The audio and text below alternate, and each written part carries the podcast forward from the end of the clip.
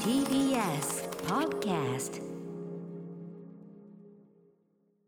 はい木曜日です。宇内さんよろしくお願いします。よろしくお願いします。こんばんは。今あこんばんは。どうも。あねあのズーム越しの今ポーズがちょっと面白かったんですあけど笑ってしまいました。あれです5秒前に。口に入れたコーヒーをテーブルにちょっとこぼしてしまいまして見てましたあそうですか。あ そんな豪快な事件があったんですね、はい。あそうですかそうです。大丈夫ですか？もう大丈夫です。はい。うん。なんで5秒前にコーヒーを口に入れるんですか？そんなコーヒー飲むとええ。本当に精神安定するんです。よあまあねその嗜好品ですからまあ落ち着くっていうのは。でもコーヒーって結うん構そのカフェインが入ってるあから、まあき気分が高ぶる方向っていうのも確かにありメージあるじゃますけど私は本当にカームダウンするんですよ。かあそうですか。いい。うん。カムダウンしてないじゃないですかそのコーヒー吹いてるようじゃ。本番前にね。だから本当にニュース読みとか特に緊張する仕事の前って必ずコーヒーをそうなんですね。そんな習慣があるんですね。あはい。そうですかそうですか。まあまあまあ。じゃあだいぶ今落ち着いた状況。今カームダウンしてるんで。カムあそうですか、あとはこの番組はほっといても別にね落ち着いてるっていうのがありますからね。実は昨日うないさんとはね、はい。会ってるんですもんねこれね。そうなんですよ。もうちょっといや密会してしままいましてね。そうですね。あの一室でねあの裏ぶれた裏ぶれたアパートの一室で。そう密会しちまって 奥の奥だったもんね部屋 ね。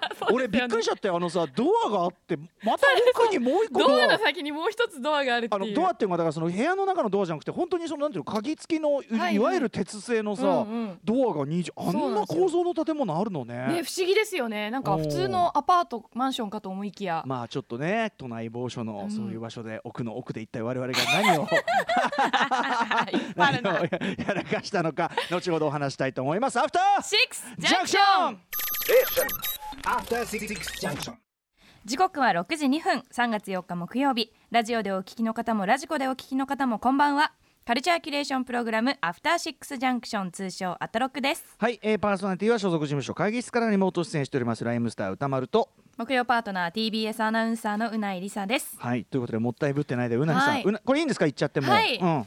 あのですね実は昨日水曜日歌丸さんがアフターシックスジャンクションの生放送を行う前にですね、はい。うん。私がその TBS e スポーツ研究所としてやらせていただいている、はい。うん。あの YouTube チャンネルに、うん。歌丸さんゲストとしてお越しいただいたんです。念願のね呼んでいただきました、はい。ありがとうございました。収録をさせていただきました。そうなんですよ。もう大評判皆さんお待たせしましたリスナーの皆さん。ねいやいやとんでもない。うん、意外意外と早く実現しましたね、でもね。いやよかったです本当に。うん。いやいやいや。で呼んでいただいて。でも、はい僕実はちなみにそういうこう YouTube 実況、ゲーム実況的なの初めてだったから、はいはい。あんまりその YouTube とかに出演そうだね。なんかそういうだからそのもちろんなミュージックビデオとかいろいろああるビデけどまあでなんかなんていうのかなそういうこうトークイベントの YouTube 配信を限定でやりますよみたいなやっぱそのそのためのコンテンツとして撮るみたいなの初めてでしたねある意味ね。うん、それもありましたあとやっぱそのゲームしながら喋ったりできるもんかねとああいう実況の皆さんみたいにね。いろいろ懸念もあったんいやですけど。もう歌丸さんべらぼうに喋ってました。よ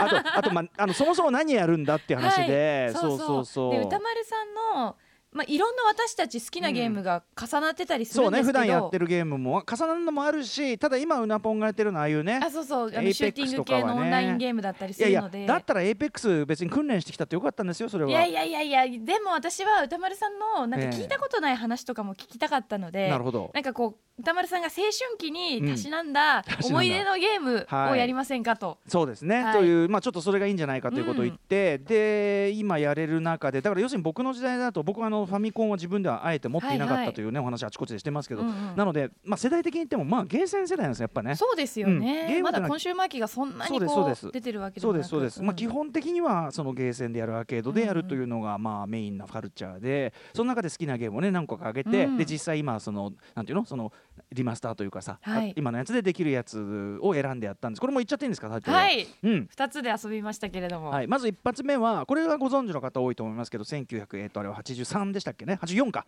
84の、えーエレベーターアクション台頭、うん。これはもうご存知の方多いと思います、まあ、えこうビルがあってでそれをなんていうの？こう通し、まあ、マリオ的なというのかな？こうビルがこうなんていうの？透視図というかさ、うん。うん平面になってて。でそのビルの中にこう一人の男が忍び込んできてでこう赤いこうドアになってるところにこう入って重要書類を盗んで、うん。えー30何回ぐらいからそうですね。1階まで下まで、で要するに当然追っ手が追ってきていろいろピストルとか撃ってくるのをエレベーターの上下とかいろんなものをうまく使って駆使して。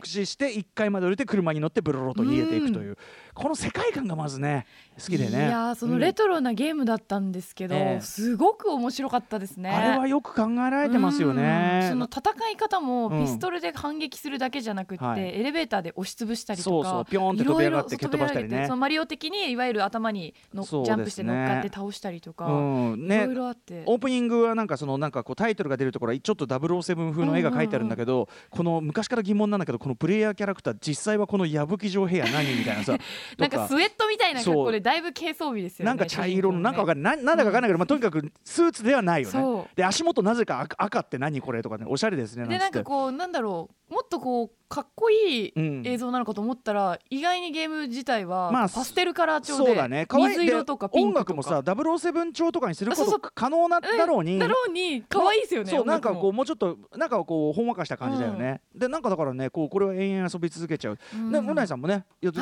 てて、はい。2回二回ぐらいエレベーターに押しつぶされてましたもんね。そうそうそうすごい難しいんだけどうんやっぱ歌丸さんさすがでいろいろ駆使していやいやいやいやでもねやっぱねその当時だとやっぱゲームセンターだとさジョイスティックっていうかさね筐体が、ゲーセン用の筐体があってやるから、それに比べるとやっぱうなんていうのガチャガチャガチャ普通のコントローラーで小さいコントローラーでやるとちょっとやりにくさもそうあったりスイッチのコントローラーでやったから、そこはねあったんだけどね。まあでもそのそれでうまく動かせないのも笑ったよね。あのあさエスエスカレーターにさ そうまく降りられない。うまくエスカレーター降りれなくて何度もエスカレーター あーいっちゃったあーいっちゃった上登って下登って上登って下登ってとかね。楽しんでいただければ何よりでしたけどね。ここれめちゃめちゃ人気だったねうん当時は。うん。でもね私それ以上にもう一つ歌丸さんがおすすめしてくれた。そううなぽんがこっちハマったのが意外かつ嬉しかったんですけど、はい。もう一本はですねこれは1985ですかね。85年の作品になります空手道というね空手の道と書いて空手道。これは皆さんご存知ですかね？当時ゲーセン行ってた人覚えてるかな？あのーまあ格闘ゲームの走りっちゃ走り、うんいやまさに私は走りだと思いますよ、うん。あのー 2D 格闘ゲームのねこうやってな向かい合ってなんだけど、うんうん。操作方法が今の格闘ゲームと違って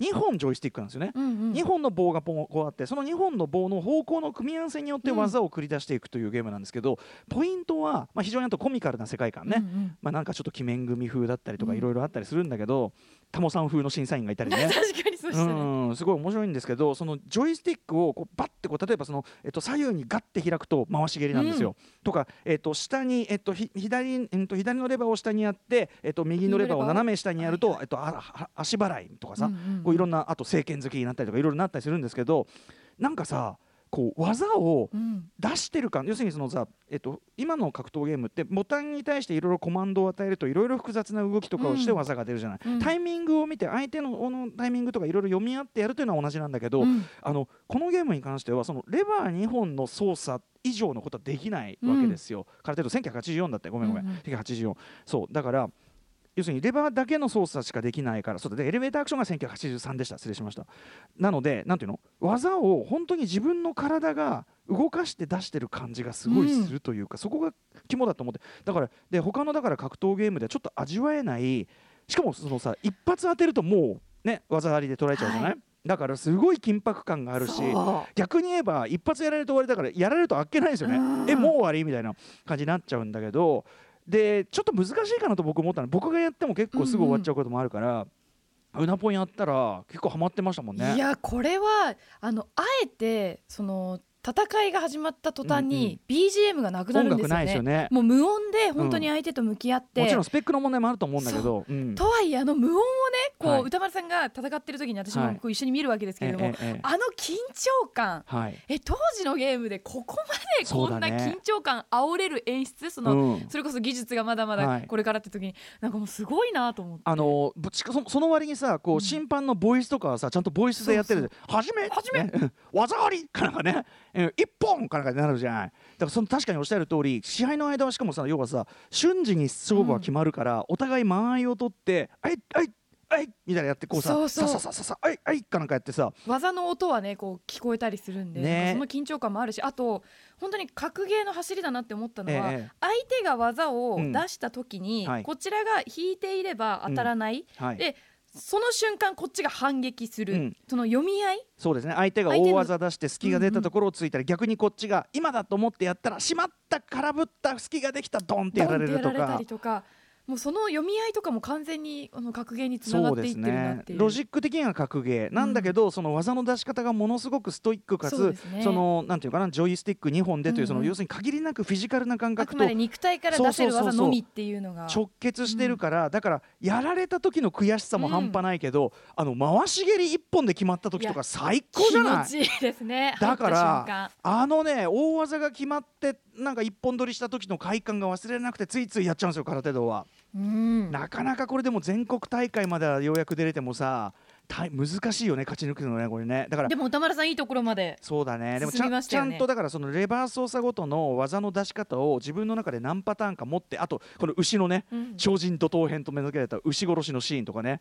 うんいろいろあるんだけどとにかく技をちゃんと訓練してあの自分の中にちゃんとフィジカルとして入れてやらないといけないっていうこうすごくシビアなんだけど、うんでもなんかユーモアもあってさ。そうそう。なんか常に攻略も自分の中で考えられるし、うんうん。はい。こうなんか成長できるそうですね。こうなんか幅を感じられるゲーうんムで面白かったですね。ねぼ僕も久しぶりにやってだからやっぱその、あなんでこれ今負けたかがすごく自分で実感できるから、なんかそうそうそう。悔しいけどまたやりたくなるんですよねそうなんですよね。あ今は俺が悪かったってやっぱ今焦らず出さなければ勝てたなみたいなところとかをそうそうそういやだからねうないさんすごい飲み込みが早くてあのーやっぱ見てたらでさお互いの見てるだけでももうさ俺本当に拍手とか歓声上げまくってたもん本当に本気で。私毎回毎回拍手してましたよ、うん。歌丸さんが進むいや俺も俺もやったーなんてなっちゃって。すごいこれ盛り上がりましたよね実はね、うん面白かったですね俺空手道はさすがにちょっとこれ